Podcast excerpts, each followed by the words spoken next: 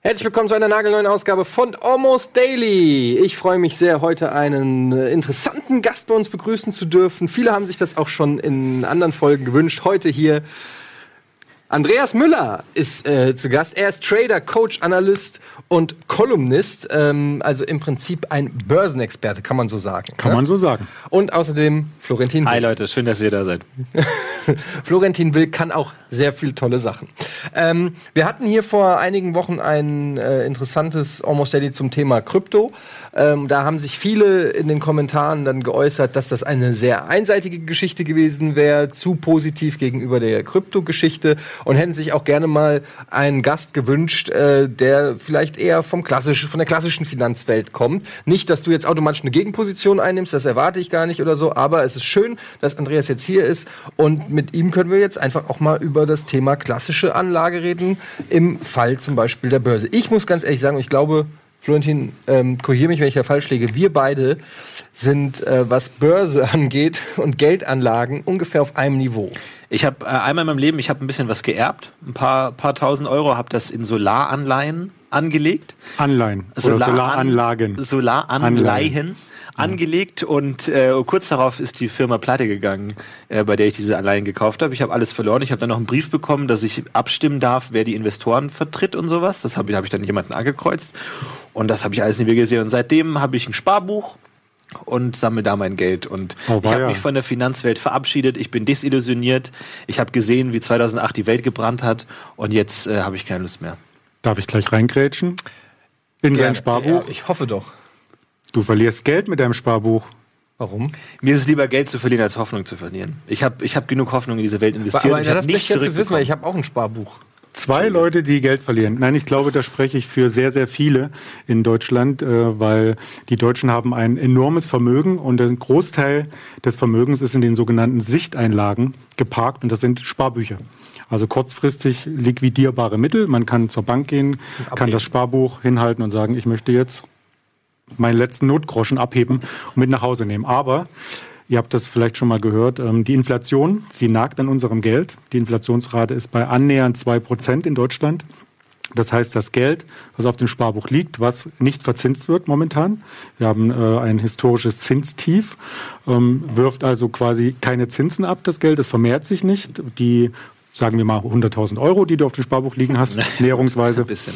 Naja. Ähm, die sind auch im nächsten Jahr noch 100.000 Euro, aber der Kaufwert dahinter ist nur noch bei 98.000 Euro beispielsweise. Es sei denn, man bestellt bei Alibaba dann hat man Konsumgüter und hat das Geld verkonsumiert. Mhm. Dann ist es okay. Klar, es ist keine Wertanlage, das Geld wird nicht mehr. Aber wenn das Geld nur rumliegt, anderes Beispiel ist der Sparstrumpf oder das Kopfkissen oder das große Loch im Garten, wer dort sein Geld hortet, ist ähnlich wie beim Sparbuch im nächsten Jahr ähm, nicht mehr mit derselben Kaufkraft bedient, die er noch vorher hatte. Und deshalb sollte man in Bitcoin investieren? Nein, deswegen sollte man Geld anlegen. Das ist aber nur ein Faktor, warum man Geld anlegen sollte. Bitcoin ist keine äh, klassische Geldanlage. Äh, ich rede eher von Börsengeldanlagen und auch von Altersvorsorge. Denn genau dieses Thema wird uns, ihr seid äh, zwei Jahre jünger, schätze ich ungefähr, also Sie sind extrem gut geschminkt, ähm, in ein paar Jahren wird uns das Thema alle einholen, weil die sogenannte Alterspyramide verschiebt sich immer weiter nach oben. Das heißt, immer weniger Menschen müssen den Beitrag erwirtschaften, der den Rentnern zusteht.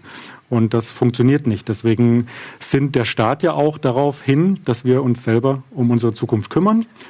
Private Rentenvorsorge. Genau, und das kann man eben nur, wenn man A, mehr erwirtschaftet, als die Inflationsrate beträgt, um erstmal quasi das Preisniveau des Geldes zu halten, also mindestens zwei Prozent.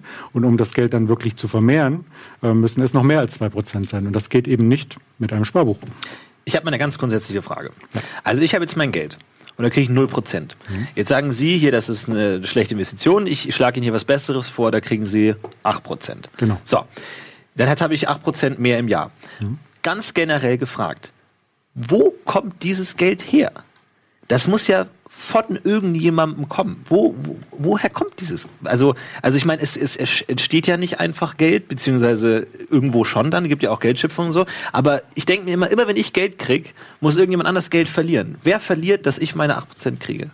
Ja, das ist äh, eine komplizierte Frage. Ähm, ich kann es mal versuchen so zu erklären. Die 8% sind ähm, eine sehr, sehr gute Zahl, die man mit dem DAX beispielsweise vergleichen kann. Also die 30 größten Unternehmen in Deutschland an Aktiengesellschaften sind im DAX zusammengefasst. Das ist quasi der Leitindex, wenn man von der Börse spricht.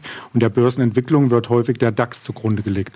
Und beim DAX ist es so, dass die 30 größten Unternehmen natürlich im Mittel auch einen guten Gewinn erwirtschaften. Und dieser Gewinn wird immer wieder reinvestiert. Das heißt, der DAX ähm, steigt und zwar um acht Prozent im Durchschnitt pro Jahr. Wenn man den DAX zurückrechnet auf die 50er Jahre, hat der DAX sich pro Jahr um acht Prozent nach oben entwickelt. Das heißt, wenn man in den klassischen DAX, also in den Korb von diesen 30 besten Aktien investiert, hat man im Durchschnitt eine Rendite von acht Prozent pro Jahr. Jetzt kommt natürlich dein Einwurf von 2008 brannte und so weiter.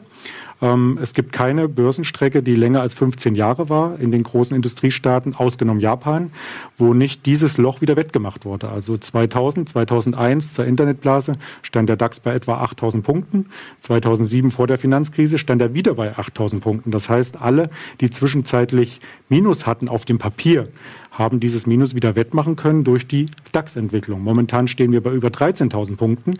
Also selbst wer zum Hochpunkt 2007 vor der Finanzkrise oder zum Hochpunkt 2000, 2001 vor der Internetblase gekauft hat, ist jetzt ordentlich im Plus. Und wenn man das Ganze sich in Excel einmal ausrechnet mit den 8% pro Jahr, der weiß, dass man in ungefähr zehn Jahren locker seinen Kapitaleinsatz verdoppelt hat. Und das ist das, was eben für die Altersvorsorge getan werden muss. Vor allem von jungen Menschen, denn die jungen Menschen, wie wir, haben viel, viel Zeit. Und Zeit ist äh, eine wichtige Komponente beim Zinseszinseffekt. Also 8 Prozent jedes Jahr. Nochmal, um die Frage nochmal zu wiederholen, er hat ja gefragt, wo, also wenn einer Geld macht, muss ja irgendwo einer Geld verdienen oder wo, wo kommt das, das mehr Geld her? Das war ja auch die Frage. Ja, das ist immer eine Frage von Angebot und Nachfrage letzten Endes. So ähnlich wie bei den Immobilien. Wir wissen äh, zum Beispiel hier in Hamburg, dass die Immobilienpreise sehr, sehr hoch sind. Nun hat niemand dem Hausbesitzer, der eine teure Villa an der Binnenalster hat, ähm, Geld gegeben. Das ist einfach mehr wert, das Gebäude, das Grundstück, als noch vor 20 Jahren, weil andere Nachfrage einen höheren Preis bezahlen würden. Also ein Angebot-Nachfrage ähm, Spiel. Die Wirtschaft mhm. oder der Preis bildet sich aus Angebot-Nachfrage.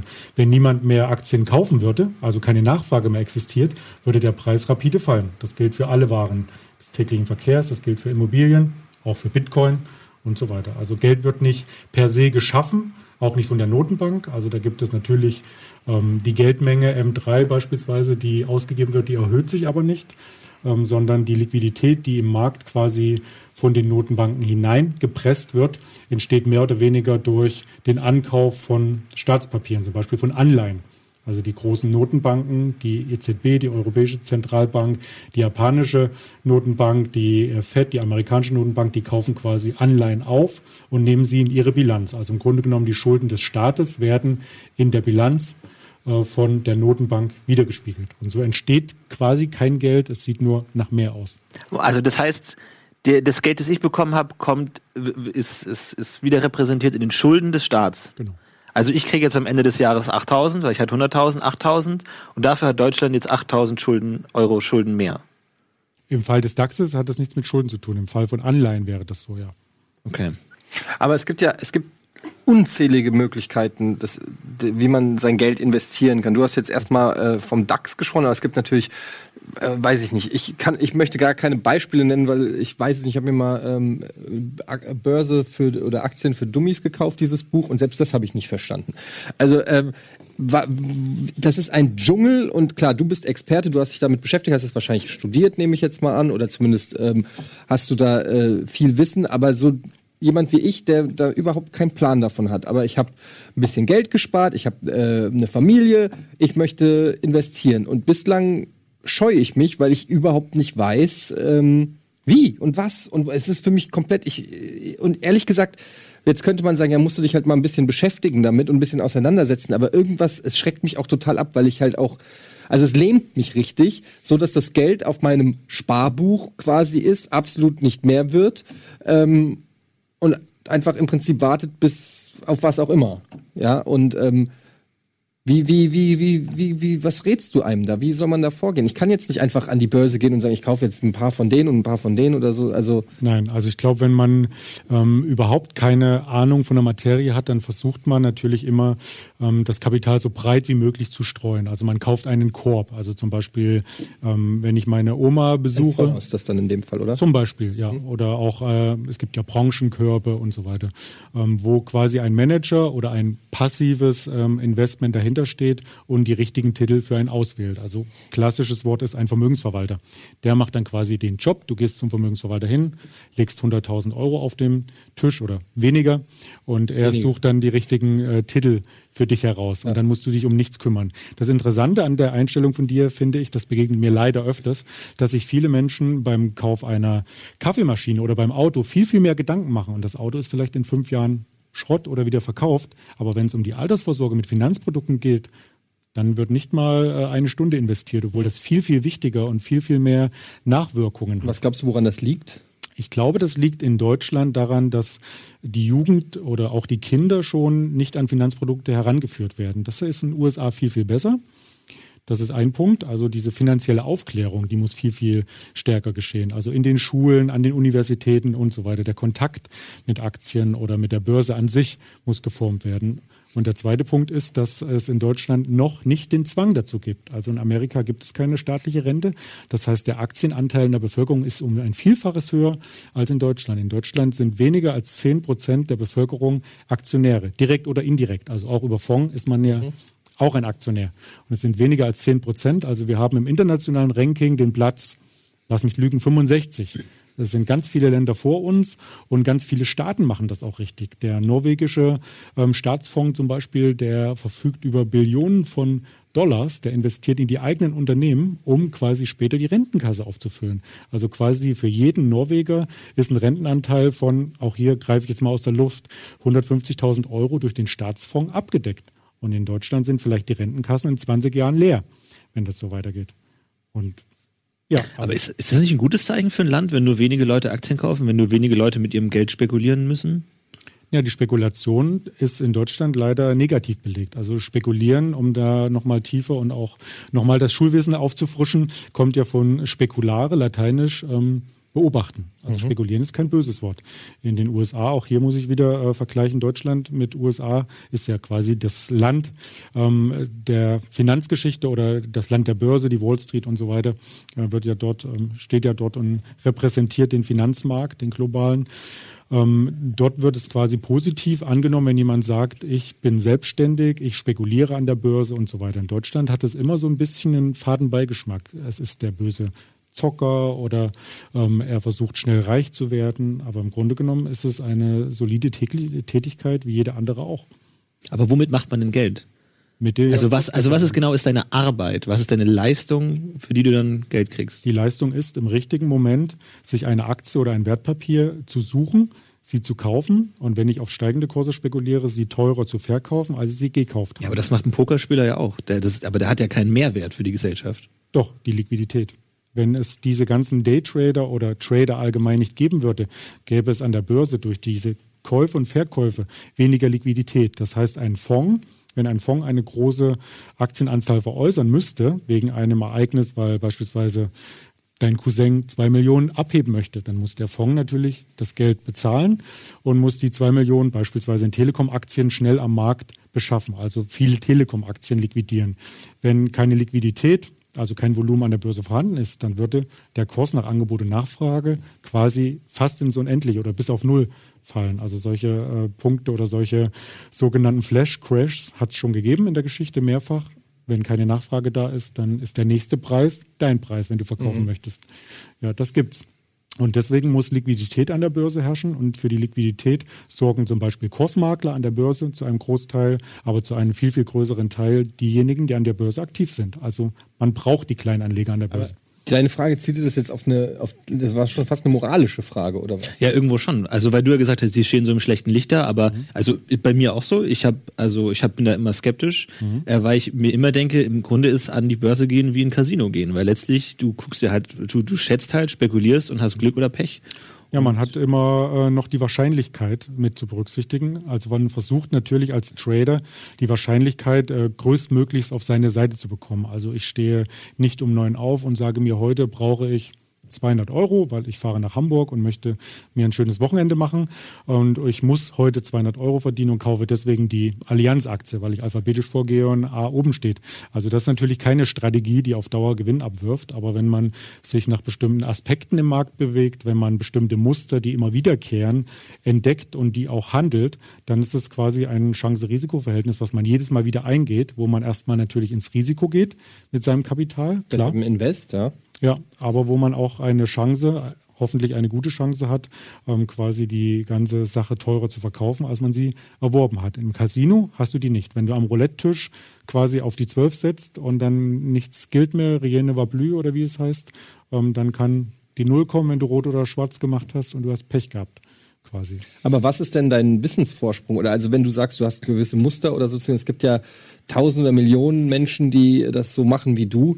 Ähm, bist du da irgendwie so Sherlock Holmes-mäßig zu Hause unterwegs und an, mit der Lupe und dem Geodreieck und misst an den Kursen und stellst da was fest, was noch kein anderer entdeckt hat? Oder, ähm, oder musst, gehst du in die Firmen, in die du investierst, rein, guckst dir an, wie die aufgebaut sind und denkst, aha, okay, modernes Unternehmen, das könnte was werden, da weiß ich mehr als die anderen. Also wo wie, wie funktioniert das? Ich, ich, für mich ist das überhaupt nicht greifbar. Ich kann das mir überhaupt nicht vorstellen, wie da Klassische Wünschelroute. Nee, jetzt aber sag mal. Nein, ernsthaft. Ähm, es gibt verschiedene Analysemethoden natürlich an der Börse. Was du geschildert hast, das ist quasi die fundamentale Betrachtung. Also diejenigen, die sich die Bilanzen anschauen, die versuchen aus den Geschäftsberichten etwas herauszulesen, wie sich eine Firma entwickelt, wie gesund sie ist, wie sie zum Beispiel Dividende gezahlt hat. Es gibt Unternehmen, die, also Dividende ist ein Teil des Unternehmensgewinns, was den Aktionären zugutekommt. Wenn du jetzt beispielsweise die Telekom-Aktie besitzt, bekommst du jedes Jahr ähm, ungefähr sechs Prozent Dividende ausgeschüttet. Also wenn die mhm. Aktie ähm, 12 Euro kostet, kriegst du halt dann ähm, 6 Prozent davon als Dividende ausgeschüttet. Und äh, das ist eine Methode zu investieren. Das machen auch sehr viele. Wir kennen vielleicht das, den ähm, Namen Warren Buffett. Mhm. Also er ist ein Value-Investor und ist ähm, der reichste oder einer der drei reichsten Menschen der Welt äh, mit Bill Gates und ähm, dann ist, glaube ich, noch der Emerson-Gründer. Gerade rangiert er ganz, ganz oben in der Hitliste der reichsten Menschen der Welt. Und er ist so ein Value-Investor. Also er sucht sich wirklich Unternehmen aus und geht von der Philosophie her so an die Sache ran, dass er sagt, was mir gefällt, das gefällt vielleicht auch ganz vielen anderen. Mhm. Ich trage Levi's Jeans, ich fahre ein Dodge oder ein Ford und ich mag äh, Basecaps von XY und trinke bei Starbucks meinen Kaffee. Und wenn ich das mache, machen das viele andere vielleicht auch. Und deswegen ist das ein gutes Unternehmen. Ich investiere in ein Unternehmen auf Sicht von 10 Jahre, 20 oder noch länger. So, die andere Methode ist die charttechnische Analyse. Das ist das, ähm, was ich bevorzuge, weil es ein kurzfristiger, kurzfristigeres Signal quasi hervorbringt. Das heißt, ich schaue mir diese Fieberkurven, wie auch immer man das nennt. Also die Preise, die an der Börse entstehen, werden aufgezeichnet und dann ergeben dann interessante Kurven. Ich schaue mir diese Kurven an im kurzfristigen ähm, Zeitrahmen, also in einer Woche, in einem Tag, manchmal auch in mehreren Stunden auf dem Monitor und versuche dort Muster, gewisse Punkte zu identifizieren, die öfters vom Markt angelaufen wurden. Schaue mir auch an, was dort für Orders lagen und wenn dort große Orders liegen, wenn ich merke, zum Beispiel ein Fonds möchte ähm, die Telekom beispielsweise immer bei 13 kaufen, dann versuche ich mich davor zu platzieren, also kaufe die Telekom-Aktie vielleicht bei 13,05 Euro und setze meinen Stop bei 12,90 Euro. Das heißt, ich gehe pro Aktie ein Risiko, ein kalkuliertes Risiko von 15 Cent ein. Und äh, Moment, das muss ich nochmal nachfragen. Also ja. du, du, dieses Beispiel finde ich interessant. Du gehst davon aus, die Telekom kauft diese Aktien für was ist 13 Euro. Du hast mir was von einem Flipchart erzählt, da könnte man das so gut aufmalen. Ja, ich weiß, haben wir Da vorne steht einer. Achso, ja, Na. Moritz, bring's ruhig mal rein. Haben wir also die, die Telekom kauft 13 Euro, du hast das, ja, wir machen es in der Werbung. Äh, wir haben jetzt eh gleich Werbung. Dann, gut, dann, dann stelle ich die Frage kurz zurück. Wir machen kurz Werbung. Nach der Werbung kommen wir im Flipchart und dann stelle ich die Frage und du erklärst das Ganze, okay? Ja. Alles klar. Gleich geht's weiter hier mit unserem äh, großen Börsenexperten Andreas Müller und Florentin mit moralischen Bedenken zum Thema Kapitalismus. Bis gleich.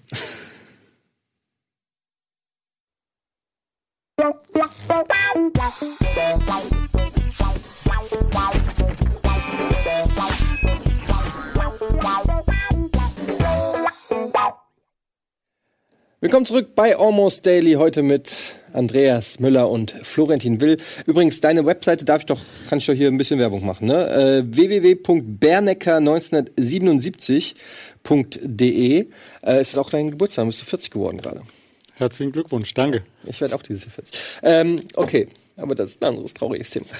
Du hast hier äh, was hingemalt. Du hast nämlich vor der Werbung ein kleines Beispiel genannt. Äh, vielleicht kannst du es noch mal ganz kurz sagen und erklären, was du damit gemeint hast, weil ich habe nur die Hälfte davon verstanden. Und dabei haben wir die ganze Zeit in der Werbung darüber schon geredet. Er hat trotzdem nur die Hälfte verstanden. Ähm, ich denke, die Zuschauer werden das viel schneller verstehen. Natürlich, Nein. das ist meistens so. Das ist äh, exemplarisch der Verlauf der Deutschen Telekom-Aktie in den letzten, sagen wir mal, sechs Wochen.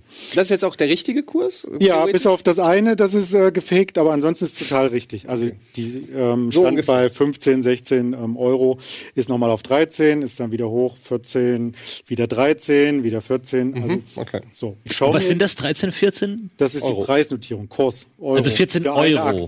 14 Euro? Richtig. Also nicht 14.000 oder so, sondern wirklich 14 Euro. Eine Telekom-Aktie okay. kostet 14 Euro oder okay. 13. Okay. Im Moment so dazwischen. Ich habe gerade nicht geschaut. Als technischer Analyst ähm, schaue ich mir diese Preisveränderungen an und identifiziere Muster oder versuche quasi aus der Vergangenheit Muster zu extrahieren und gehe davon aus, da ja Menschen an der Börse handeln und Menschen sich immer gleich verhalten oder oftmals gleich verhalten in den gleichen Situationen, wie zum Beispiel in einem Börsencrash, verkaufen sie ihre Aktien, weil sie Angst haben, dass es noch tiefer geht und in einer Euphoriephase, um wieder Bitcoin ins Spiel zu bringen bei 19.000, kauft mein Friseur natürlich Bitcoin, wo ich zu ihm gesagt habe, mm, okay. Also das heißt, wenn ich sehe, dass immer wieder bei dem Bereich von 13 Euro Käufer auftreten, ist das für mich eine Unterstützung im Markt, technisch. Ich positioniere mich so, dass wenn der Kurs wieder Richtung 13 geht, dass ich an dem Punkt, also knapp drüber, die Aktie kaufe und mein Stopp, mein Risiko begrenze ich knapp darunter. Aber ganz kurz, eine Frage. Aber wenn du weißt, dass bei 13 gekauft wird, warum kommst du denn nicht hier? Du kaufst ja dann nicht für den günstigsten Preis. Weil ich den günstigsten vielleicht nicht bekomme. Denn wenn ein Fonds immer wieder eine Million Aktien bei 13 kaufen möchte und keiner verkauft ihm die zu 13, positioniere ich mich kurz davor. Aha, also du, ja. du kaufst, bevor der große Kunde sozusagen. Richtig. Äh, Richtig. Aha. Genau. Und da ich hier oben bei um die 14 Euro einen ähnlichen Verlauf gesehen Weil habe. Weil da wird sie wieder verkauft. Richtig. Positioniere ich dann meinen Verkauf an der Stelle. Mhm. Also kurz bevor quasi der charttechnische Widerstand, das ist der Widerstand, also W, und das ist quasi der Support, also die Unterstützung, ähm, eintritt. Das heißt, ich das, das kenne ich auch aus der Kryptowelt, aber ich habe es nie verstanden. Was heißt Widerstand und Support? Also ein Widerstand ist natürlich, es geht nicht durch. Ein Widerstand, da geht die Faust nicht durch den Tisch. Also der Kurs versucht immer wieder über diesen Widerstand zu springen, schafft es aber nicht. Das heißt, vor einem Widerstand verkaufe ich, wenn ich auf steigende Kurse spekuliere, die Aktie und bei einer Unterstützung oder einem Support, einfach nur Englisch, ähm, versuche ich die Aktie zu kaufen. Und damit kann ich aus dieser kurzen Spanne einen Profit schlagen. Also quasi das ist aber nur ein angenommener Widerstand. Ne? Der Kurs könnte natürlich schon höher kommen, höher, aber, deswegen aber aus der Vergangenheit mein, mein genau. Risiko begrenzt. Zur Vergangenheit hat man gelernt, dass er immer wieder darunter geht. Richtig. Man kann das Ganze auch rumdrehen. Ich möchte es nicht verkomplizieren, aber man kann natürlich auch auf fallende Kurse an der Börse spekulieren. Ähm, insofern um mal wieder meine Oma ins Spiel zu bringen, die manchmal angerufen hat und gesagt, ähm, Junge, ich habe in Börse im ersten kurz vor 20 Uhr gehört, der DAX ist gestiegen, hast du heute Geld verdient? Und ich sage, nein, Oma, ich habe auf fallende Kurse spekuliert, ich habe nichts verdient. Das hat sie dann oftmals nicht verstanden, weil das schwieriger zu erklären ist. Aber man kann quasi die Spekulation in beide Richtungen betreiben. Man ich verstehe. Also ich verstehe die Oma. Ja. Ähm, und das muss man natürlich nicht nur ähm, an der Börse erstmal für sich austesten, wenn man sich dem Thema Geldanlage nähert, sondern das kann man natürlich auch spielerisch. Jetzt hast du hier unten einen Zeitstrahl. Von äh, ja. welchem Zeitraum reden wir hier? Ist das eine Woche, ein Monat, ein Jahr, eine, eine, Stunde, zehn Minuten? Das ist ja Den Chart kann man umschalten. Also man kann auf einer ähm, Börsenplattform, auf einer Informationsplattform, davon gibt es sehr, sehr viel im Internet, beispielsweise finanztreff.de kann man sich ähm, den Chart anschauen in einem Monat Zeitraster, im einen Wochen Zeitraster, im Stundenzeitraster. Meine Frage zielt dahin, wenn du, du musst ja dann wirklich Ach nee, Moment, du gibst ja einfach, du gibst es in, auf dem Portal ein und dann musst du gar nichts mehr machen. Richtig, genau. Weil der, wenn es zu dem Zeitpunkt, wenn es zu diesem Kurs kommt, wird ja. automatisch verkauft. Richtig. Wenn es zu diesem Kurs, komm, Kurs kommt, wird es automatisch gekauft. Richtig. Richtig. Ja, und das kann man äh, zum Beispiel austesten. Das ist ja idiotensicher, bombardiert. Aber wenn ich, wenn ich das jetzt weiß, ja, dann, dann kann ich ja sozusagen dich austricksen, indem ich ah, deine Zahlen kenne und ich mache jetzt einfach einen leicht höheren Support und einen leicht niedrigeren Widerstand. Dann verdiene ich ja immer mehr als du, weil ich, weil ich kauf schon, bevor naja, du kaufst und nehme dann dich mit sozusagen. Wir sind nicht die einzigsten am Markt. Also erstens, verschiedene Zeiteinheiten geben dann auch oftmals verschiedene Widerstände und Unterstützung ähm, zutage. Aber hätte das nicht letztendlich den Effekt, dass es immer niedriger wird, die Schwankungen? Wenn viele, ja, genau, wenn, wenn viele Marktteilnehmer, vielleicht nicht wir zwei, sondern wenn ganz, ganz viele Marktteilnehmer immer dasselbe tun würden, dann würde das die Volatilität einengen. Ja, das stimmt. Wie, wie transparent ist denn die Börse? Angenommen, ich will 100%. jetzt genau rausfinden, was ist dein Plan? Kriege ich das raus? Also ich, ich bin jetzt ein konkurrierender Broker oder Trader oder was auch immer und ich will wissen, was macht er so den ganzen Tag? Kriegt man das raus Nein. oder ist es geheim? Die Orders sind anonymisiert an der Börse, aber man kann alle Orders einsehen. Also man hat entweder, wenn man die Börsenkurse in Realtime abonniert hat, hat man das sogenannte Orderbuch und man sieht in der Time- und Sales-Liste, also jede Stückzahl zu jeder Sekunde, welcher Umsatz in welcher Aktie stattgefunden hat. Man okay, also wenn ich jetzt okay. anschauen, aber es steht kein Name drauf. Aber wenn ich jetzt sehe, okay, 13,05, da wird immer gekauft, gehe ich auf 13,04, äh 13,06. Und dann geht's immer Verstanden. höher und immer weiter. Genau. Aber das ist ja jetzt ein Beispiel, wo es jetzt so sehr ähm, gleichförmig ist. Aber man kennt ja auch, weiß ich nicht, Börsengrafen äh, oder Kurven, die komplett äh, anders verlaufen, ja. wo du eben nicht so einen Zickzackkurs, wo du sagst, okay, jetzt ist es einmal runtergegangen, geht's wieder hoch, dann geht's wieder runter. Genau so. Wo willst du denn jetzt die, Ak äh, die ist die Rocket Beans Aktie. ja, genau. Das ist jetzt äh, Schön fast. Das ist die Apple. Apple. Ja. Inc. Amerikanische Aktie. Keine AG. So, das heißt, man könnte, wenn man hier gekauft hat, ja, dann würde der Kurs ja immer weiterlaufen. Und es gibt keinen Grund, und das war eine Frage, die ihr mir vorhin gestellt habt, wo ihr leider Werbung schauen musstet, ähm, wenn man davon profitieren möchte, den Gewinn so hoch wie möglich ähm, für sich zu vereinnahmen. Also man hat nicht das Ziel, mit 10 Dollar Gewinn zu verkaufen, sondern man sagt, vielleicht wären es auch 20, vielleicht wären es 30, vielleicht wären es 40, 50 Dollar pro Aktie. Dann gibt es die Möglichkeit, ähm, die Order quasi automatisiert nachzuziehen. Also man gibt dann quasi den Abstand ein in das Ordersystem zum Beispiel den Abstand von 10 Dollar. Und sobald die Aktie weiter steigt, wird immer dieser 10 Dollar Schritt beim Stopp, also bei der Risikobegrenzung, mit nach oben gezogen. Und so kann man, solange eine Aktie sich in eine Richtung bewegt, ah, den Gewinn vermehren. Man begrenzt quasi nicht seine Möglichkeit. Das ist wie beim Joggen. Wenn ich merke, ich kann nach sieben Kilometern vielleicht noch einen halben Kilometer weiter joggen, dann höre ich nicht einfach auf, weil ich sage, ach na ja, gehe zum Frühstück, sondern ich jogge dann eben bis an die Grenze, an die Erschöpfungsgrenze. Aber was, was kannst du denn jetzt analysieren anhand dieser Kurve? Weil ähm hier sehe ich, das ist ein Aufwärtstrend. Also ich ja, habe zum Beispiel eine Nachbarin, die ist äh, drei Jahre alt. Wenn das kleine Mädchen auf meinen Computer schaut, dann sagt sie: "Guck mal, da ist eine Treppe, die geht nach oben." Das ist ein Aufwärtstrend. Das versteht jedes Kind. So, und wenn die Kurve andersrum ist, ich will das jetzt nicht kippen, aber mhm. dann ist es ein Abwärtstrend. Ja. Das heißt, wenn ich eine Aktie quasi ähm, kaufen möchte, weil ich das Unternehmen spannend finde, aber der Kurs bewegt sich die ganze Zeit so. Wieso soll ich die Aktie kaufen? Ja, ja, okay. Aber wenn wir jetzt nochmal hier hingehen. Ja. So. Und äh, dann hast du ja hier in diesem Segment mhm. hast du ja auch einen Aufwärtstrend. Ja. Du weißt ja in dem Moment nicht, dass das hier noch kommt. Nein, man könnte genauso sagen, man zieht hier einen engen Stopp automatisiert nach, der dann alle 10 Cent beispielsweise automatisiert nachgezogen wird. Und sobald sie wieder fällt, klack, fliegt man aus dem Markt. Und das Ziel eines äh, Traders oder Anlegers ist es natürlich nicht, den Hochpunkt zu erwischen oder den absoluten Tiefpunkt, weil dann würde man ja immer kontra zum Markt ähm, agieren. Sondern das Ziel ist es, wenn man einen Trend, und das ist ja ein klarer Trend, wenn man einen Trend sieht, dass man sich ein Stück aus dem Trend mit einer hohen Wahrscheinlichkeit und mit einem geringen Risiko herausschneidet.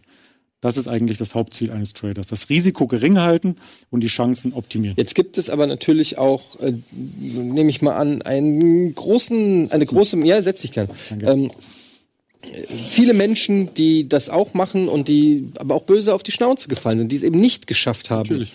Ähm, weil so wie du das erklärst, wirkt es ja so, als ob äh, das, das Leichteste der Welt ist, sein Geld zu vermehren, aber so einfach ist es ja nicht. Also es gibt ja auch ganz viele Tücken und Risiken und Probleme. Ähm, kannst du vielleicht da auch mal ein bisschen Das größte Risiko sind, glaube ich, die eigenen Emotionen. Das heißt, ähm, wenn man im Minus ist, dass man sich das nicht eingesteht und dass man sich sagt, es ist ja erst ein Verlust, wenn ich die Aktie verkauft habe. Also dieses Festhalten an Entscheidungen, die eigentlich schlecht sind. Das ist, glaube ich, ähm, der größte Fehler, den Anleger oder Beginner eingehen. Und wenn man eine Serie von Gewinnen gemacht hat, ist der größte Fehler, dass man einfach gierig wird, dass man denkt, okay, jetzt habe ich innerhalb von einem Monat 2000 Euro verdient, ähm, jetzt investiere ich einfach die doppelte Summe, um im nächsten Monat 4000 zu verdienen und skalieren das Ganze in Excel hoch ähm, und in Zeile 157 ist man Milliardär. Ja, also das sind, glaube ich, die, die Hauptfehler. Also die Gier und die Angst. Die Angst, sich einzugestehen, dass man falsch liegt. Man kann äh, durchaus sagen, dass eine Trefferquote von 60 Prozent schon sehr, sehr gut ist. Also das heißt, 40 Prozent aller Trades enden im Minus. Das macht aber nichts. Wenn das Minus klein ist und der Gewinn von den 60 Prozent höher ist als das Risiko, dann ist man insgesamt profitabel. Und das Ganze sollte man vielleicht, bevor man an der Börse sein Geld in den Markt gibt, erstmal testen. Also dafür gibt es zum Beispiel von der ING das Börsenheldspiel, wo man einfach virtuell mit 100.000 Euro probieren kann. Also Spielgeld. Spielgeld, genau. Virtuelles Geld, 100.000 Euro, wo man probieren kann, ähm, ob das Gespür für Aktien oder für ETFs, das ist quasi eine Abbildung von diesem Gesamtkorb, kann ich gerne nochmal äh, später drauf eingehen. Das, was mir empfohlen wurde, ETFs. ETF, genau. Oder auch Hebelzertifikate, wo man nochmal ein wenig mehr ähm, offensiver in den Markt okay, eins am anderen. Was ist ETF? Was ist Hebelzertifikat? Ein ETF ist ein Exchange Traded Fund. Er bildet eins zu eins einen kompletten Markt ab. Passiv. Das heißt, der DAX, wenn ich den DAX nachbilden müsste, müsste ich ja alle 30 DAX-Aktien kaufen. Mhm. In der Zusammensetzung, wie der DAX zusammengesetzt ist. Der ist nicht zusammengesetzt wie ähm, die Bundesliga, gleichberechtigte Mannschaften zum Saisonstart oder mhm. der Dow Jones einfach aufaddierte, ähm, sondern es gibt ähm, durchaus eine Gewichtung im DAX. Manche Unternehmen sind stärker gewichtet, manche schwächer, je nach Marktkapitalisierung, also je nachdem, wie groß das Unternehmen ist mhm. letzten Endes. Eine ähm, Allianz ist zum Beispiel stark gewichtet, eine Telekom ist stark gewichtet. Ja. Und wenn man alle DAX-Aktien kaufen würde, könnte man sagen, ich habe im DAX investiert. Der der DAX aber einmal im Quartal überprüft wird auf seine Zusammensetzung, beispielsweise auch diese Woche wieder, ähm, kann es passieren, dass ein Unternehmen wie bei der Bundesliga am Jahresende herausfällt, das schwächste davon, und ein anderes. HSV-Aktie. Quasi. Und ein anderes Unternehmen rückt nach. Mhm. So, dann müsste man ständig umschichten mit seinen Aktien und auch ständig die Gewichtung anpassen. Und das würde viel zu viel Aufwand verursachen, jedes Vierteljahr danach zu schauen. Das möchte man ja nicht bei der Altersvorsorge. Deswegen gibt es Produkte wie ETFs, in denen man mit einem Schnipser den Gesamtmarkt kaufen kann. Das heißt, ein ETF auf den DAX repräsentiert immer ein Hundertstel des DAXes. Wenn der DAX bei 13.000 Punkten steht, ist ein ETF 130 Euro wert. Wenn der DAX bei 20.000 steht, dann kaufe ich zwei ETFs? Nee. Du kannst so viel kaufen, wie du möchtest. Und von wem kaufe ich diese ETF? Die ETFs sind äh, Produkte, die quasi Emittenten auflegen, also Banken. Die geben diese in den Markt und dem liegen diese Produkte, also die Aktien, zugrunde. Entweder wirklich im Keller, also die richtigen Aktien, oder synthetisch, indem sie nachgebildet wurden. Aber man hat immer eins zu eins die Kursbewegung des DAXes mit dem ETF verbunden. Also wenn der DAX ein Prozent steigt, du schaust abends äh, Videotext, NTV, irgendwas und siehst, ähm, der DAX ist um ein Prozent gestiegen, dann ist auch dein Vermögen im DAX-ETF um ein Prozent gestiegen. Einfacher geht's nicht. Und ähm, können, können Banken einfach so, so Wertpapiere erschaffen, wie sie lustig sind? Also angenommen, die, die sagen jetzt, ich mache jetzt dir eine, ein Temperaturwertpapier. Wenn die Temperatur steigt, steigt der Kurs, wenn dir fällt, fällt der Kurs. Können die das einfach so machen und dann spekuliere ich auf die Temperatur? Theoretisch können sie das, aber eine Bank wird natürlich immer schauen, was ist das sogenannte Underlying. Also sie brauchen ein Basisinvestment. Wenn die ähm, Bank oder der Emittent ein Zertifikat auf Allianz quasi in den Markt gibt, also emittiert, dann müssen immer im Hintergrund die Allianz-Aktien als Besicherung herhalten. Also das heißt, der ähm, ah, okay, also die, und die, die Temperatur Bank ist kein Basisinvestment. Die Bank hat Aktien von der Allianzversicherung. Zum Beispiel, genau. Und verkauft mir diese ETFs, Sie verkauft sodass, wenn die Anteile. Zertifikat. Aber warum? Also ETF ist ja der Korb. Ah, ja, okay. Also nehmen wir mal ein Hebelzertifikat. Die Bank begibt ähm, Hebelzertifikate für den Markt auf ein, eine steigende Allianzaktie. Das heißt, wenn sie einfach die Allianzaktie nicht hätte, was regulatorisch auch gar nicht möglich ist in der EU, aber wenn sie das machen würde und die Allianzaktie steigt und du hast von diesen Hebelzertifikaten zwei Millionen Stück, alle, die es gibt, ja, dann wärst du stinkreich und die Bank müsste dir den Gewinn auszahlen, wenn du es verkaufen möchtest.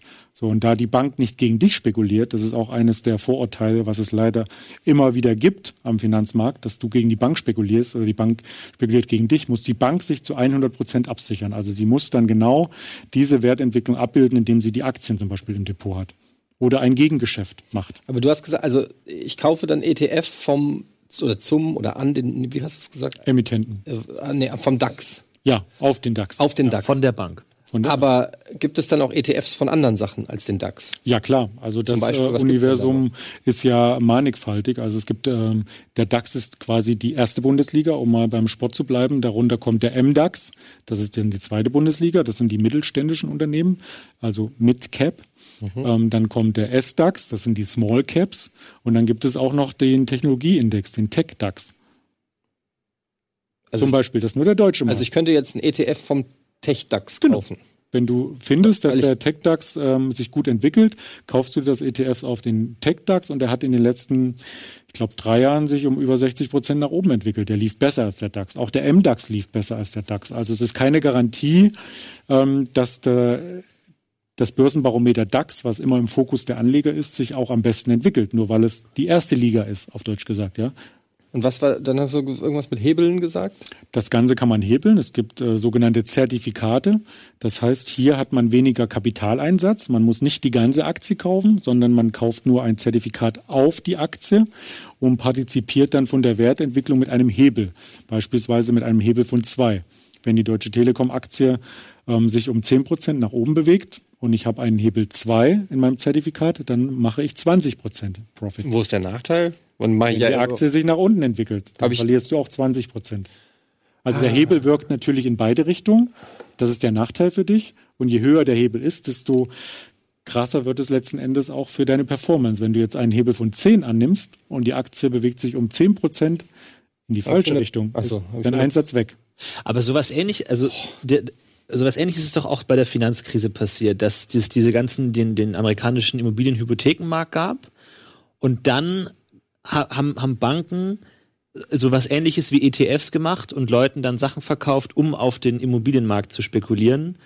Was, aber äh, sehe ich das richtig oder ist das, das völlig ist, falsch? Und was, was ging dann schief? Das ist ein sehr komplexes Thema. Ähm, okay. Ich weiß nicht, ob das die Sendezeit äh, sprengt. Das war nicht ein ETF, sondern ähm, CDS, also ähm, Credit Default Swaps. Mhm. Im Grunde genommen hat die, haben die amerikanischen großen Unternehmen haben ähm, Anleihen auf ein Hypothekenportfolio begangen. Mhm. Das ist auch okay.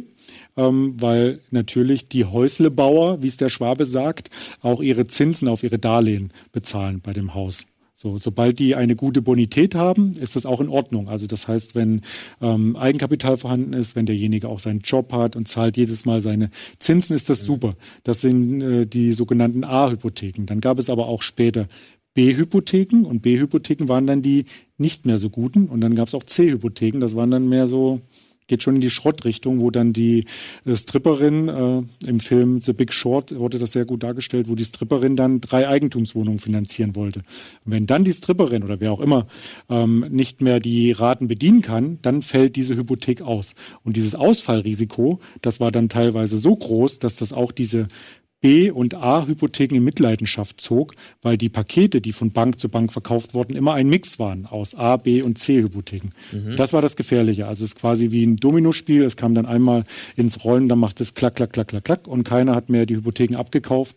Und am Ende ähm, ist zum Beispiel Lehman Brothers ähm, pleite gegangen. Das also das, das wäre jetzt, um, um bei einem DAX mhm. zu bleiben, ungefähr so, wie wenn die Hälfte der DAX-Unternehmen super starke Verluste machen, aber sozusagen lügen würden und dann am Ende rauskommt, oh, die haben ja ganz viele Verluste gemacht und damit äh, gehen die alle pleite und damit gehen dann auch diese ETFs in Mitleidenschaft, weil die dahinterliegende Sicherung nicht mehr stimmt. Und dann haben alle, die gutgläubig in die deutsche Wirtschaft ähm, geglaubt haben, machen einen Verlust und dann bricht die ganze Wirtschaft zusammen. Das ist äh, sehr schwarz gemalt und kann ich mir nicht vorstellen, dass es funktioniert. Aber, okay, aber es, es, ja. es gibt ja diese, diese Vermittlerprodukte, ähm, und dann, wenn die Sicherheit, also das, worauf die, was dahinter liegt, dann kaputt geht, dann gehen die auch kaputt. Okay. Ja. Wobei halt natürlich große Unternehmen haben natürlich auch Aktivas in der Bilanz. Also zum Beispiel eine ähm, Volkswagen hat ja Grundstücke, hat Maschinen, Produktionsanlagen und so weiter. Also mhm. es gibt ja eine, einen inneren Wert von so einer Aktie oder einer Kapitalgesellschaft, die immer wieder veräußert werden kann. Und sobald sich ein Unternehmen diesem Punkt annähert und es ist noch gesund, als einfach zu billig am Markt, dann gibt es andere Player, die dann dieses Unternehmen aufkaufen. Nochmal äh, eine Frage zu, deinem zu deinem Beruf im Prinzip. Also machst du das, was genau machst? Gehst du, machst du, hältst du Vorträge und hilfst Leuten an die Börse oder Leute, die schon an der Börse sind, gibst denen Tipps? Kann man dich sozusagen als äh, Privatanleger, also könnte ich jetzt sagen, Andreas, passt mal auf, ich habe hier, weiß ich nicht, 10.000 Euro, kannst du mal die äh, irgendwie gewinnbringend äh, anlegen und dann holst du dir dann deine Prozente ab oder wie läuft das? Oder, oder machst du das nur für dich? Du hast einfach unfassbar viel Ahnung und sitzt vor deinem Computer zu Hause und, und machst das oder was genau, also wie muss ich mir jetzt deinen Beruf vorstellen? Also äh, vorweggegriffen, äh, Trader ist in Deutschland kein Beruf. Also es gibt es nicht, in Amerika schon. In Deutschland ist es keine Berufsgruppe. Ähm, das ist quasi ein privater Vermögensverwalter und dieses Privat äußert sich darin, dass man auch nicht für andere Leute Kapital anlegen darf. Ja, also dann wäre man quasi ein Vermögensverwalter. Aber das darf man. Oder darf man nicht? Wenn ich eine Vermögensverwalterlizenz habe, darf ich das. Ja, die kostet wieder Geld, man wird geprüft von der Bundesaufsichtsbehörde für Finanzdienstleistungen und so weiter. Nein, also bei mir ähm, ähm, tut sich das Ganze ausschließlich auf das Eigenkapital fixieren. Und ich halte gerne Vorträge, weil mir das Spaß macht, Wissen zu vermitteln und weil ich natürlich auch nicht als einzigster Rentner später dastehen möchte, der eine Kreuzfahrt bucht, weil alle anderen nicht vorgesorgt haben. Das macht ja auch keinen Spaß. Also meine Kumpels, die sollen natürlich alle mitkommen. Mhm. Deswegen versuche ich nicht nur mehr im privaten Umfeld, sondern auch, wer immer was von mir wissen möchte, Aufklärungsarbeit zu leisten. Ich bin seit 2009 ähm, am Berliner Börsenkreis zum Beispiel. Das ist ein studentischer ähm, Verein als Referent tätig und bin dort auch für den ähm, Börsenführerschein mitverantwortlich als Referent. Also halte dort ähm, quasi perspektivisch ähm, die Vorlesung für Hebelzertifikate und für Trading. Und genau solches Wissen, wer nicht an die Uni geht, kann man sie beispielsweise auch bei kostenfreien äh, Börsenspielen abholen. Also ich hatte vorhin schon mal das Börsenheld erwähnt. Dort kann man zum Beispiel ein Diploma ablegen. Dort wird man in verschiedenen Videos geschult, um genau diese Fragen, die du hast, ähm, ähm, in Kürze zu erklären. Also man kann das nicht ganz tiefgründig, klar, dafür fehlt die Zeit, aber man kann quasi verschiedene Diplomastufen sich erarbeiten, kann auch Medaillen gewinnen und kann dort spielerisch ähm, das Geld, was ich vorhin andeutete, verwalten, hoffentlich vermehren, aber zumindest seine ersten Erfahrungen sammeln. Denn man macht ja auch erst bei der Fahrschule Theoriekurs, ein paar Trockenübungen vom Simulator, ehe man auf die Straße geschickt wird. Und das sollte man im Trading oder bei der Geldanlage auch tun. Also erstmal. Aber findest du, findest du es, würdest du es empfehlen, dass man sich jetzt selber ein äh, Depot aufmacht und Aktien kauft und verkauft oder macht es eher Sinn, an seinen Bankberater oder wo auch immer hinzugehen und, den, und zu sagen, kaufen Sie mir einen Fonds hier, Sie haben ja die, was, ich weiß, ich, hab, ich weiß man, überhaupt nicht, wie das funktioniert. Rufe ich den an und sage dem, Sie haben ja den Schlüssel zu meinem Konto, nehmen Sie da mal ein bisschen was raus und machen Sie das mal zu mehr oder wie läuft das? Das muss äh, jeder ich quasi mit sich selbst abklären. Also das ist so eine Frage wie, äh, macht es Sinn, selber zu kochen jeden Abend für die Familie ja. oder bestelle ich mir was bei Lieferando oder sonst wo? Das kommt ja. natürlich auch, ob man kochen kann oder nicht. Ja, oder ob man Spaß hat. Also ich koche zum Beispiel nicht, um mich zu ernähren, sondern ich koche, weil es mir Spaß macht. Also wenn ich meine Familie äh, verwöhnen kann mit einem Leckerli, mir macht das Spaß. So. Also ich koche nicht, weil ich es nicht kann und weil es keinen Spaß macht. Siehst du? Also bist du vielleicht äh, jemand, der dann dadurch sich mehr Zeit erschaffen hat, um seine Geldanlage zu überprüfen in der Zeit. Hm. Also könnte sein. Man sollte es einfach testen. Also ich würde jedem empfehlen, sich dem Thema anzunähern, ähm, auch eine Beratung in Anspruch zu nehmen. Die kann auch kostenfrei sein. Klar, man kann im Internet sehr, sehr viel recherchieren. Man kann dann bei äh, kostenfreien Spielen mitmachen, um einfach mal zu testen, ob einem das Spaß macht. Manche macht es ja totalen Spaß. Und manche sagen, interessiert mich überhaupt nicht so eine Kurve. Ich gucke mir meine Fieberkurve an oder meine Pulskurve auf der Apple Watch und das reicht mir an Kurven und vielleicht noch irgendwo auf der Reeperbahn. Aber ansonsten will ich keine Kurven sehen. Aber ich meine, gut, das ist wahrscheinlich eine rhetorische Frage, weil du profitierst ja auch davon, wenn Leute in den Aktienmarkt investieren. Ist ja klar, du hast ja selber gesagt, wenn keiner mehr in Aktien investiert, geht der Kurs runter, hast du ja auch nichts davon. Das heißt, ähm, du profitierst natürlich davon, dass Menschen sagen, ich will mein Geld in Aktien anlegen. Mhm. Kann ich dir denn dann vertrauen? Weil du hast ja eine Agenda in irgendeiner Form. Ich meine, es klingt alles total plausibel, was du sagst. Und ich, mir fehlt natürlich auch jetzt irgendwie das Wissen, um, ich kann dann nicht jetzt groß gegen argumentieren. Ähm, aber irgendwie habe ich das Gefühl, das ist doch auch nur eine Seite der Medaille. Es muss doch auch Leute geben, die sagen, das macht das auf gar keinen Fall. Es kann doch nicht, die, der weiß ja, warum macht es denn dann nur 10 Prozent in die Deutschland? Leute gibt's, die Leute gibt's, aber ich glaube, wie ich schon andeutete, ist viel emotional behaftet. Also wenn zum Beispiel der klassische Anleger in der ersten großen ähm, promoteten Aktie, der Telekom-Aktie, investiert war zu vielleicht 80 Euro, und sieht jetzt die Telekom bei, na, das war davor. Oder Infineon damals. Bei 13 oder 14. Mhm. Ähm, dann sagt der Anleger, das habe ich auch häufig in Vorträgen, ähm, steht dann ein älterer Herr auf oder eine Dame und sagt, ich habe mit der Telekom 60 Prozent verloren. Und dann sage ich, ähm, wo hatten Sie denn Ihren Stopp? Also jeder hat ja irgendwo einen Stopp. Also man kann ja auch nicht das Auto verantwortlich machen, wenn es vor die Wand fährt, sondern man hat ja auch eine Bremse. Und genauso ist man selber für sein Kapital auch verantwortlich. Und jeder setzt den Stopp anders, aber er sollte den Stopp setzen. Also jeder hat eine Schmerzgrenze und die muss er auch einfach dann ziehen, weil, wie gesagt, ähm, nicht jede Entscheidung bringt Gewinn. Und die Entscheidungen, die keinen Gewinn bringen, die muss man möglichst klein halten. Das ist eines der Geheimnisse, ja ich, ich habe bei diesem äh, ganzen Bitcoin-Hype miterlebt, wie sehr viele Menschen sehr unglücklich geworden sind. Mhm. Weil ich das Gefühl habe, sobald man anfängt, sein Geld in dieses System ähm, zu investieren, das man nicht verstehen kann und morgen ist der Kurs hoch und morgen ist der Kurs unten, habe ich das Gefühl, man kann nur unglücklich werden. Wenn man Geld verliert, ist man unglücklich. Mhm. Und selbst wenn man Geld macht, ist man unglücklich, weil der Kurs dann noch weiter steigt und man sich immer denkt, ah, jetzt habe ich nur eine Million gemacht, ich hätte aber auch fünf Millionen machen genau. können.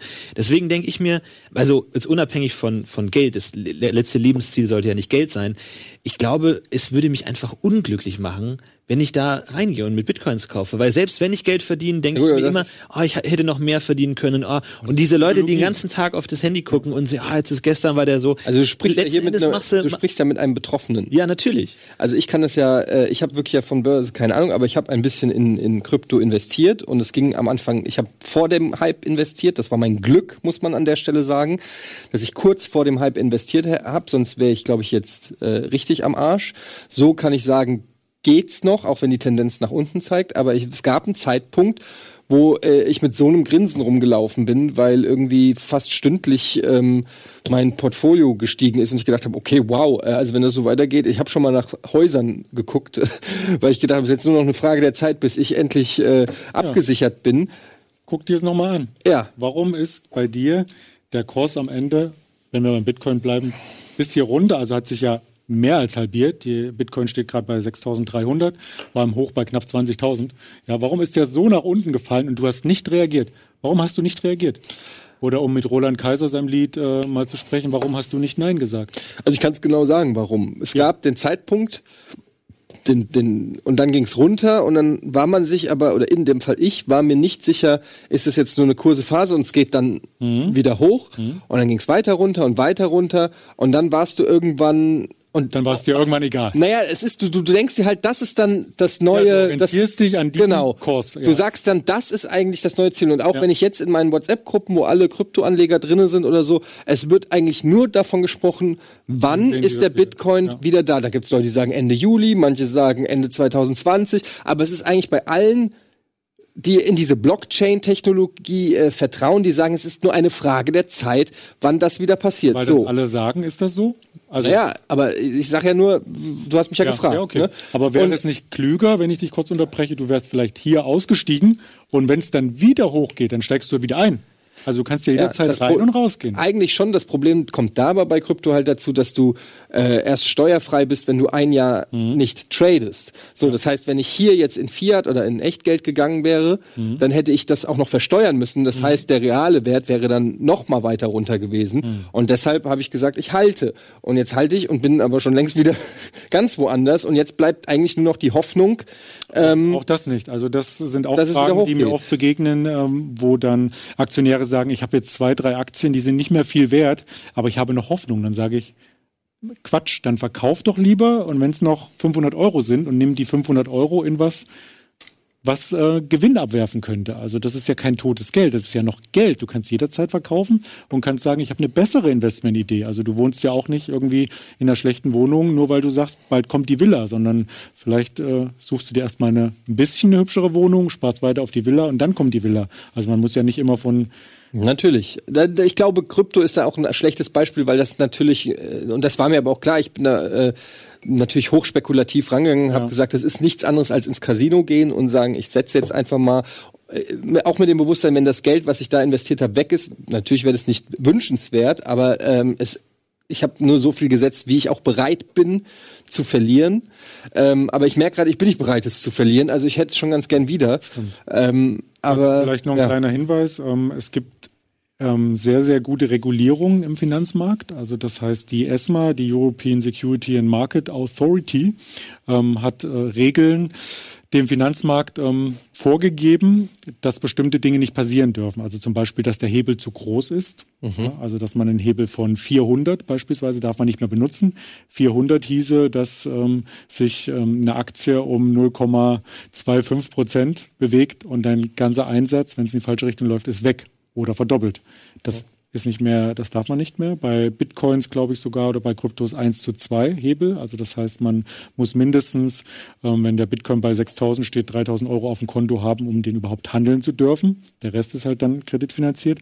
Und es gibt keine Nachschusspflicht mehr. Also das heißt, man kann auch im Falle, wenn man ein Hebelzertifikat gekauft hat, ähm, nicht mehr bezahlen, als man für das Hebelzertifikat ausgegeben hat. Wenn du 2000 investiert hast und ähm, die Aktie, auf die das Hebelzertifikat lautet, geht bankrott über Nacht, als Beispiel, als ganz böses Beispiel, dann wird äh, niemand von den ähm, anderen zu dir kommen und sagen, äh, ich krieg von dir noch was. Du musst noch die Gläubiger bedient oder so, mhm. sondern sind nur die 2000 weg. Das ist ein, ein Riesenschritt in der Finanzindustrie gewesen und das ist auch gut. Also viele Broker ähm, haben das natürlich schon vorab erkannt und sind diesen Weg gegangen. Das ist auch ein Vertrauensbeweis in den Finanzmarkt, dass Aber man wirklich nur den Einsatz verlieren kann. Ganz kurz, als Trader bist du ja auch, ich will nicht sagen, Spielball des, der Finanzwelt oder der Entwicklungen, egal ob das, also was technologisch passiert oder so, aber du kannst ja nicht einfach ausklammern, was da so passiert. Das heißt, ich merke ja auch anhand dessen, äh, wie du, du kennst den Bitcoin-Preis und so, also du, du weißt schon, was passiert. Du musst ja, ja über den Teller rangucken, ob du es gut findest oder ob du rein investierst. Ist ja erstmal zweitrangig, aber du willst ja wissen, was tut sich auf der Welt, Klar. wo gehen die Schwingungen hin. Ähm, und, und, und da würde mich dann schon mal interessieren, ähm, wie du das einschätzt, dass, dass da äh, dieser Blockchain-Markt, der ist natürlich jetzt, weiß ich nicht, mit einem Market Cap von 300 Milliarden noch relativ klein, aber ähm, Mal wieder Blockchain machen. Naja, es interessiert mich einfach, wie du das siehst als Anleger, weil du bist ja auch interessiert an, an, an neuen Technologien. Keine Anlageform, weil an der Börse regulierte und quasi qualifizierte Unternehmen gelistet sind. Also um an der Börse gelistet zu sein als Aktiengesellschaft, muss man mehrere Regularien erfüllen, die sich auch je nach Marktsegment unterscheiden. Also zum Beispiel im DAX sind die höchsten Anforderungen, weil es das höchste, ähm, der höchste Index ist in Deutschland. Und da muss man äh, zum Beispiel ähm, die Insider-Trades vom Vorstand veröffentlichen, man muss seine Bilanzen ähm, vorab veröffentlichen zu einem bestimmten Stichtag, man muss eine Hauptversammlung abhalten, alle Aktionäre einladen und also, und und. Es gibt ganz viele Regeln. Also weil Krypto unreguliert ist, ja. Äh, interessiert und es gibt nicht eine Börse. Du hast keinen einzigen Bitcoin. Das ah. war doch gar nicht das Thema. Ah. ja, wichtig. Aber es ist keine Anlageform für mich. Es okay. ist eine Spekulationsform, ja. Okay. Aber es ist keine Anlageform. Fürs Alter schon gar nicht. Ja. Ähm, wir machen noch mal ganz kurz Werbung und dann sind wir gleich noch mal zurück mit. Ich würde so gerne eure Fragen äh, an, an Andreas stellen, aber leider sind wir heute äh, nicht live. Ähm, du kannst gleich noch eine, eine Frage stellen, das bestimmt noch. Ja, gerne. Ja, ähm, ich, ich äh, will auch nicht mehr über dieses Krypto-Thema reden, weil es mich auch nee. mir selber unangenehm ist. Alles wird Aber ähm, naja, mal gucken. Wir, wir sehen uns gleich noch mal wieder nach der Werbung für einen kleinen, kleinen Schnack mit Andreas, unserem Börsenspezialisten.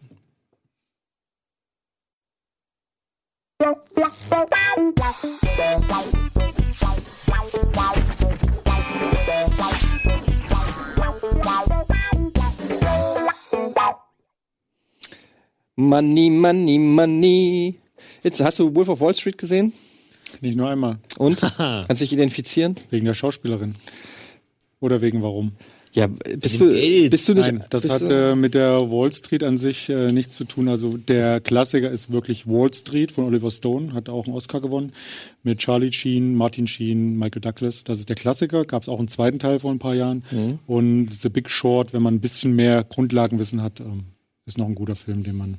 Kriegst du negatives Feedback, wenn du sagst, du, also ich, du hast es ja vorhin auch schon gesagt, ich habe auch das Gefühl, dass dieses Thema Börse und Banken, gerade auch durch den Bankencrash und so weiter und überhaupt Kapitalismus an sich ja teilweise oder in gewissen Kreisen einen sehr schlechten Ruf hat. Und sehr viele Kritik. Und ich kann mir schon vorstellen, dass wenn du sagst, ich bin äh, Börsenspekulant oder so, dass, dass die Leute erstmal sagen, oh, come on, echt? Es kommt drauf an, im Schanzenviertel ja. Mhm. Ähm, an der Binnenalster, yeah. Also das kommt halt wirklich ich glaube, das drauf an, wo man das für deinen Beruf Doch, das ist aber ein gutes T-Shirt. Ja. Schanze, no, Binnenalster, yeah. Okay. Nein, also ich bin kein Hamburger, also vielleicht habe ich auch was durcheinander gebracht. Nee, das stimmt, aber es ist so, schon ganz gut. Was man so aus den Medien mitbekommt. Also es kommt darauf an, ähm, wie das, der Gegenüber auf das Thema reagiert. Ähm, ansonsten lasse ich das Thema. Also ich muss mich ja nicht äh, produzieren. Aber das ist eine Frage, ob das so ein gutes Zeichen ist, wenn du bei reichen Leuten beliebt und bei armen Menschen unbeliebt bist. Thematisch. Frage, Thematisch, nicht als Person. Hm. Ja gut, das ist ja auch Frage, warum sind die Reichen reich, warum sind die Armen arm? Vielleicht könnten sie reich werden, wenn sie auf dich hören oder auf deine fünf Tipps, die du jetzt gibst, die jeder Börsen, ich habe keine Ahnung. Was würdest du denn empfehlen, jetzt mal äh, ganz ehrlich, unabhängig davon, ob man pro oder contra oder wie auch immer ist, aber so, wir haben jetzt ja auch eher eine junge Zielgruppe hier, ähm, Leute, die auch vermutlich noch nicht so viel Geld gespart haben, ähm, aber vielleicht ein bisschen was, vielleicht so wie Florentin auch mal was geerbt haben oder so. Ähm, was, was würdest du denen mit auf den Weg geben, wo du sagen würdest, passt mal auf? Und ich finde, dass, da ist durchaus äh, was Wahres dran, was du gesagt hast, was die Rentenvorsorge und so angeht. Da kommen Probleme auf uns zu. Das ist einfach so. Ähm, was würdest du denn sagen? Mach die Riester-Rente, mach eine private Vorsorge, geh, mach, äh, investier vielleicht ein bisschen was in ETF-Anleihen äh, ETF oder was ist dein Ratschlag für äh, junge Rocket Beans-Zuschauer? Ja, ich würde, das hatte ich, da wiederhole ich mich jetzt, das hatte ich schon gesagt, ich würde mein Gespür für die Börse erstmal testen, ohne mit realem Geld quasi um mich zu werfen in einem Börsenspiel wie dem Börsenheld. Ähm, warum ich das erwähne, kommt vielleicht auch manchen, manchen äh, Spanisch vor, weil ich auch als erfahrener Trader durchaus neue Strategien mit Demo-Geld teste, also mit virtuellen Kapital. Man muss nicht immer alles austesten. Das ist bei Risikosportarten auch so. Das schaue ich mir erstmal an mache das vielleicht mit einer 3D-Brille und äh, wenn alles im Magen bleibt, dann mache ich es auch real. Und so kann man das auch mit Börsenstrategien machen. Und da ist so ein Spiel, das geht jetzt noch einige Wochen. Man kann sich jederzeit kostenlos anmelden. Ist das natürlich prädestiniert dafür, um herauszufinden, ob man ein aktiver Typ ist oder ein passiver. Wenn ich kein aktiver bin und das Trading ist nichts für mich, dann lasse ich das sein und schaue mir passive Produkte an, also ETFs. Da kann man durchaus auch von der Bank sich mal beraten lassen oder bei kostenlosen Plattformen im Netz oder wenn man einmal bei ING ist, dann kann man auch auf der Seite schauen nach ETFs. Ähm, da gibt es mal verschiedene Szenarien, wo man sich das auch mal durchrechnet, was passiert mit einer Einmalanlage jetzt 10.000 Euro oder 5.000, was kommt in 50 Jahren raus durchschnittlich? Ja, oder was passiert mit einem Sparplan? Man kann auch einen 50 Euro Sparplan pro Monat, und das hat wahrscheinlich jeder übrig. Oder man äh, fragt mal die Oma, ob sie den Sparplan bedient. Und dann kommt nämlich auch ganz schön was zusammen über die Jahre. Ja. Und die Holländer, ING sind Holländer, äh, die haben es einfach drauf, denke ich, weil ähm, damals Manhattan schon von Holländern gekauft wurde. Das hieß New Amsterdam, ähm, später New York, ja, und da steht jetzt die Börse drauf und zum anderen auch das Wort Börse aus Holland kommt, ja. Also da gab es eine Kaufmannsfamilie, die hieß Van der Borse und andere hm. Trader haben gesagt, wir gehen mal zur, zur Börse und handeln mit dem irgendwelche Weizen und sonst was ähm, Geschichten. Mhm. Und so kam der Begriff Börse, ein europäischer ja. Begriff. Holländer hatten mit ihren Tulpen aber auch den ersten großen. Ja, die haben die Erfahrung, richtig. Ja, ja. Und man darf auch daraus kann man lernen. Die Engländer haben den Fußball erfunden. Wo sind sie heute? Nicht ja, dabei. Ja, exakt. Ich habe auch mal bei so einem Börsenspiel mitgemacht. Ich habe damals Zuckeraktien gekauft, mhm. weil ich dachte, Zucker braucht man immer. Mhm. Ähm, habe aber nicht viel verdient. Ist nicht groß gestiegen. Hat es Spaß gemacht? Ähm, ich habe leider nicht viel verdient. Ich, es, wir hatten sogar so ein Ranking und ich war irgendwo in der Mitte. Und das, das gab es uns auch, das Planspiel Börse gab es bei uns in der Schule und es war richtig groß und es wurden sogar in der Aula, die ja. Gewinner der, des Planspiel Börses wurden bei uns äh, ausgezeichnet. Das weiß ich das noch. Ist verrückt. Ich habe einen Tipp. Ja? Ich habe nämlich ähm, Artikel gelesen, dass immer mehr junge Menschen schlechte Augen haben. Mhm. Und deswegen ist mein Tipp Investition Brillen. Aber was ist, wenn Generell Lasertechnologie Brillen. rauskommt? Da sind jetzt nur einen drauf. Äh, Lasertechnologie, genau. Was ist, wenn in, in, in 30 Jahren keiner mehr Brillen trägt?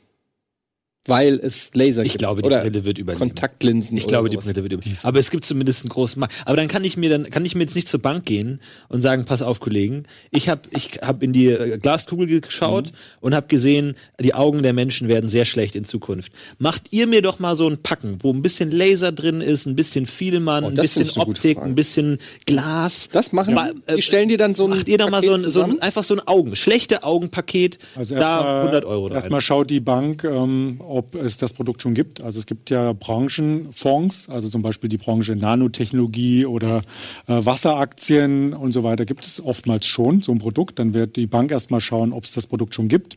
Und dann gibt es auch die Möglichkeit, äh, im Internet allerdings nicht bei der Bank, sich ein eigenes Produkt zu kreieren. Das kann man natürlich Ernsthaft? auch. Man kann sich selber, man kann sich selber ein Finanzprodukt. Wie, wie heißt das dann? Finanzprodukt. Ein Finanzprodukt, genau. Okay, also da seid das schlechte Augen Finanzprodukt. Du musst aber selber äh, sagen, was da rein muss. Also das, das wird dir niemand Saft? im Internet sagen. Nee, du musst die du Firmen nennen. Recherchierst die, die Firmen richtig ja, ja, okay. und die Zusammensetzung. Weil ich hatte zum Beispiel, ich denke immer, ähm, wie heißt es so schön, wenn ähm, wenn wenn es einen Goldrush gibt, dann äh, nicht nach dem Gold gehen, sondern äh, quasi die, die Schaufeln anbieten. Die Schaufel. Äh, nach dem Prinzip habe ich gedacht, Virtual Reality, Riesenthema, mhm. wird äh, einfach irgendwann immer größer. Mhm. So, aber was ist denn smart? Nicht in, in Valve oder in, in die Vive oder in, in äh, Oculus investieren, sondern du investierst, du musst dir diese Brille überlegen und wer und die Technik angucken, die da drin ist. Und vielleicht ist da irgendetwas, was alle Hersteller haben. Zum Beispiel ein Glas. Hm? Ja. Ein bestimmtes Glas, habe ich mir gedacht. Und dann musst du rausfinden, wer stellt dieses Glas her? Und von dem kaufst du nämlich dann die Aktie. Das ist ja genau das Prinzip. Ähm, die Bitcoin-Freunde, das ist das letzte Mal, dass ich das Wort erwähne, Will ich auch nicht nochmal hören. Ich habe es nicht gesagt. Gut, ich habe es nur einmal gehört.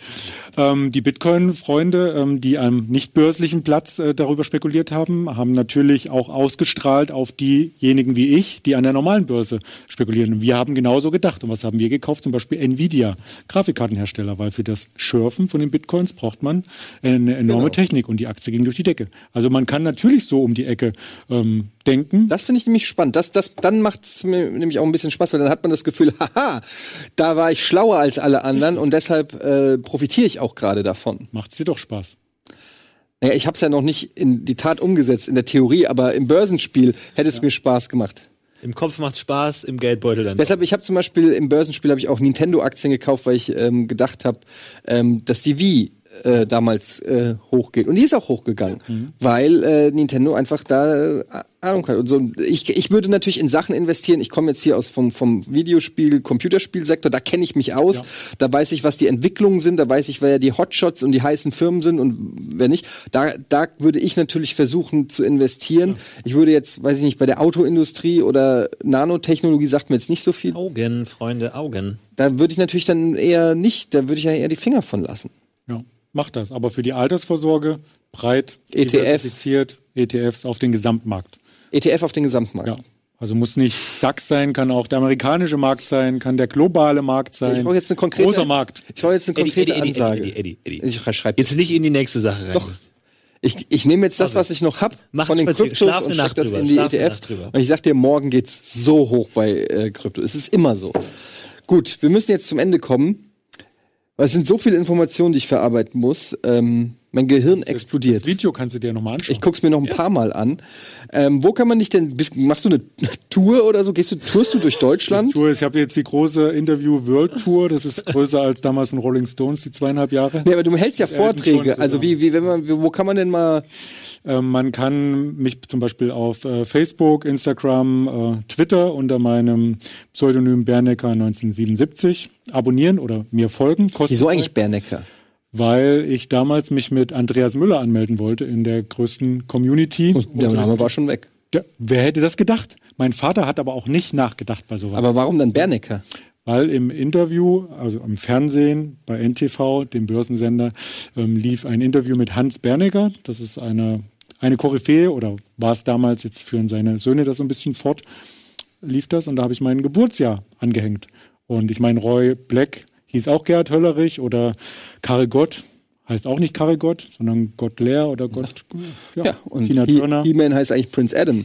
Also da, da, sind die verrücktesten Sachen. Ja. Also Bernecker äh, 1977 Richtig. oder auf den Social Medias äh, kann man, Social Networks kann man sehen, wo, wo man dich erreichen kann. Da male ich diese wilden Kurven, wo ich bin und gebe über Vorträge quasi Auskunft, die meistens zu einschlägigen Veranstaltungen wie Börsentagen zum Beispiel sind. Alles klar. Andreas, ich danke dir, dass du da warst, dich ja. unseren kritischen Fragen gestellt hast. Naja, so kritisch waren sie nicht, aber äh, zumindest ähm, uns auch ein bisschen äh, was erklärt hast versucht hast, uns ein bisschen die Welt der Börse ein bisschen näher zu bringen, vielleicht auch die, dem einen oder anderen da draußen ein paar Berührungsängste zu nehmen. Ähm, ja, ich bin gespannt auf eure Kommentare. Ich bin mir sicher, du wirst auch noch mal reingucken, wenn es dann ähm, ausgestrahlt wird, was die Leute so sagen. Kannst du ja dann auch gerne in den Kommentaren ähm, vielleicht noch mal Stellung nehmen oder antworten, wenn es Fragen gibt oder so. Ähm, danke, Florentin. Ja, gerne. Klar. Es tut mir Danke, sehr, Eddie, dass du. Es tut mir sehr leid, dass damals äh, das Erbe deiner Eltern sich nicht rentiert hat. Du, ich habe daraus gelernt. Die Sonne ist Vergangenheit. Die Aber ich sehe dein Glück auch nicht im Geld, ganz ehrlich. Nee. Eher im Privatleben. Im Privaten und in einem wallenden Haupthaar. Das stimmt. Ja. Äh, in diesem Sinne, das war's mit, siehste, da kann ich alles nee, an der Börse kriegen. ähm, in diesem Sinne, das war's äh, mit Almost Daily für heute. Vielen Dank fürs Einschalten. Tschüss. Bis zum nächsten Mal. Tschüss. Danke.